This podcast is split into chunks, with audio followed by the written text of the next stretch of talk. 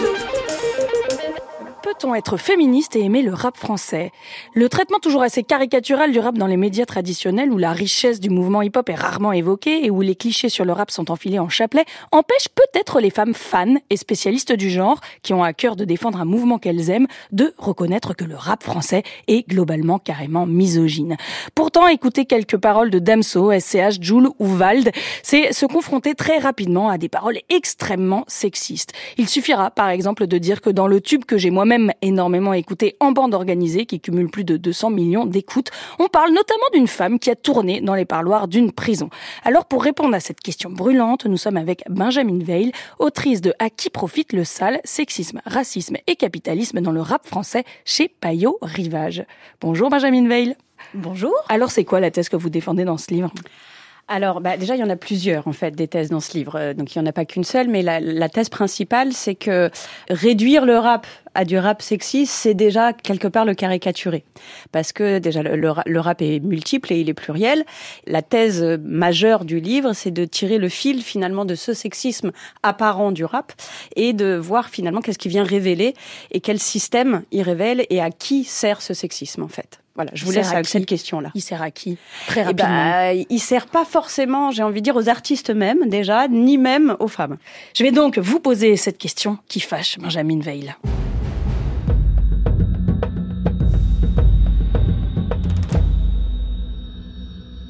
Peut-on être féministe et aimer le rap français Eh ben, euh, j'ai envie de dire bien sûr, euh, parce que déjà être, enfin, ça suppose de se poser la question de qu'est-ce que c'est que d'être féministe. Et étant donné que dans ma conception du féminisme, c'est d'abord l'autodétermination.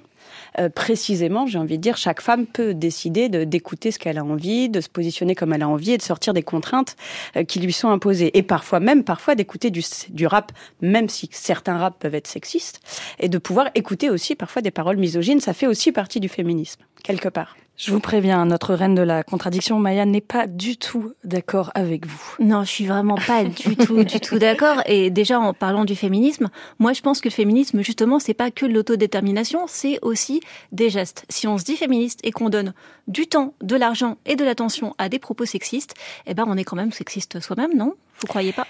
Eh ben, euh, moi, je dirais qu'on peut participer du sexisme. C'est pas pour autant qu'on est sexiste soi-même, mais qu'on peut participer du sexisme ambiant, qui est systémique, donc qui est en effet global, et quelque part, on y participe potentiellement tous. On fait un mauvais travail de féministe.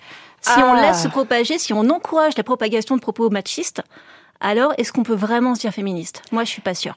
Et alors, et c'est là où justement ça suppose de questionner aussi qu'est-ce que c'est que qu'est-ce qu'on entend par sexisme dans le rap, en fait, parce que finalement on a tendance, et d'ailleurs dans les exemples qui étaient donnés, euh, alors là sur classico organisé je m'avancerai moins, mais c'est vrai qu'il y a aussi beaucoup d'assimilation entre parler de sexe et sexisme. Et c'est pas à vous, Maya, que je vais apprendre que parler de sexe n'est pas sexiste. Bah, typiquement, moi, quand j'écoute du rap, j'ai l'impression de me faire traiter de, de travailleuse du sexe à tout bout de champ.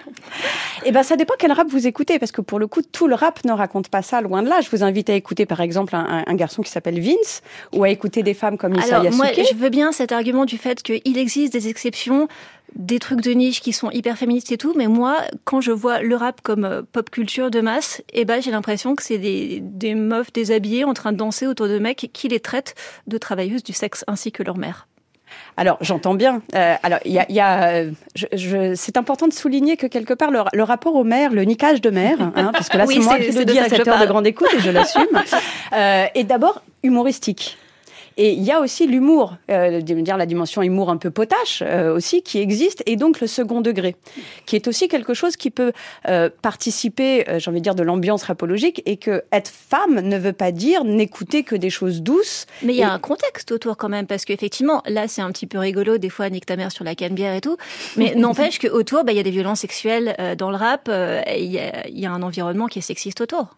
Et eh ben là, c'est là où je suis, alors, je, je suis d'accord et je suis pas d'accord avec vous, c'est-à-dire qu'il y a un environnement qui est sexiste potentiellement autour, mais qui est pas lié au rap, qui est plus lié à l'industrie musicale.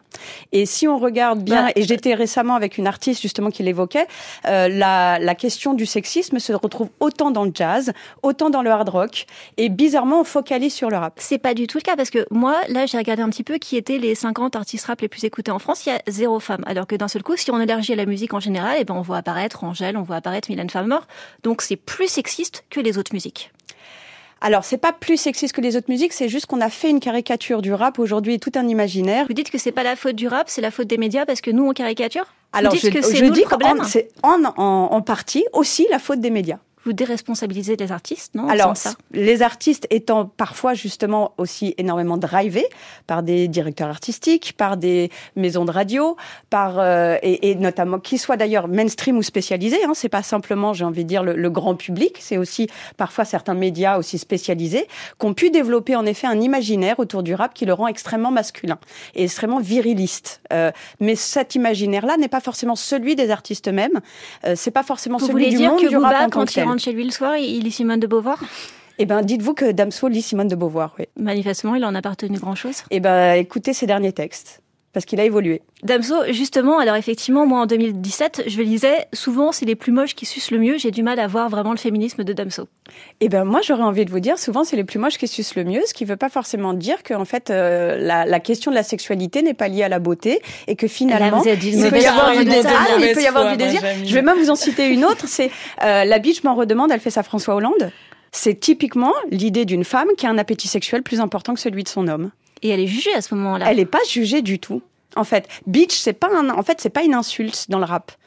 C'est ah ça oui, aussi, c'est alors, qu'il y a tout un si terme, il y a toute les une mots veulent pas terminologie. dire la même chose que dans le dictionnaire. Là, vraiment, on est perdu. Vous comprenez Eh bien. ben, il y a tout un argot, en effet, il y a tout un argot rapologique qui est extrêmement important et que c'est vrai, ça crée une fracture avec ceux qui comprennent et ceux qui comprennent vous pas. êtes sûr que Notamment vous avez autour pas du mot sale. un petit peu le syndrome de Stockholm Alors, pour le coup, je crois pas, non. Vous leur trouvez beaucoup d'excuses quand même. hein. Bah, pour le Alors coup, qu'ils nous maltraitent tellement, ils vous maltraitent tellement. bah, alors, dites-vous bien que euh, je, là, là, j'ai envie de dire, je peux leur trouver des excuses et en même temps, je suis la première à les attaquer en même temps aussi quand ils déconnent. Donc, pour le coup, je me sens pas du tout dans le syndrome de Stockholm du tout. Mais par contre, j'estime que c'est un genre musical qui est un art à part entière et de la même manière que tous les arts méritent, j'ai envie de dire, d'avoir de la critique et de la défense, ils le méritent tout autant que les autres. Eh ben, on a fait les deux là. Benjamin Veil, est-ce que ça vous demande quand même parfois pas un peu de gymnastique intellectuelle euh, de, de, de vouloir euh, défendre que le rap n'est pas plus sexiste ou ne raconte pas plus de choses de sexistes Bah, avec qu'un autre genre musical Dès qu'on avance un petit peu, j'ai envie de dire en termes de recherche, non, c'est pas une gymnastique intellectuelle, étant donné que tous les autres genres musicaux sont tout aussi sexistes, en fait. Euh, dès qu'on s'intéresse aux autres genres musicaux aussi, euh, c'est pas vraiment une gymnastique intellectuelle dans le sens où, enfin, pas plus que de faire de la philo, en fait. Une conclusion, Marine? Absolument. Euh, Peut-on être féministe euh, et écouter du rap français? Voilà, euh, Maya pense que non, vous pensez que oui, Benjamin. Voilà, moi j'ai pas trop su. Par contre, j'ai adoré le débat, mais j'aimerais bien vous entendre sur la prochaine question. Peut-on être macho et aimer les chansons de Clara Luciani? Merci Benjamin Veil. Je rappelle que votre livre s'appelle Sexisme, racisme et capitalisme dans le rap français. À qui profite le sale chez Payot Rivage?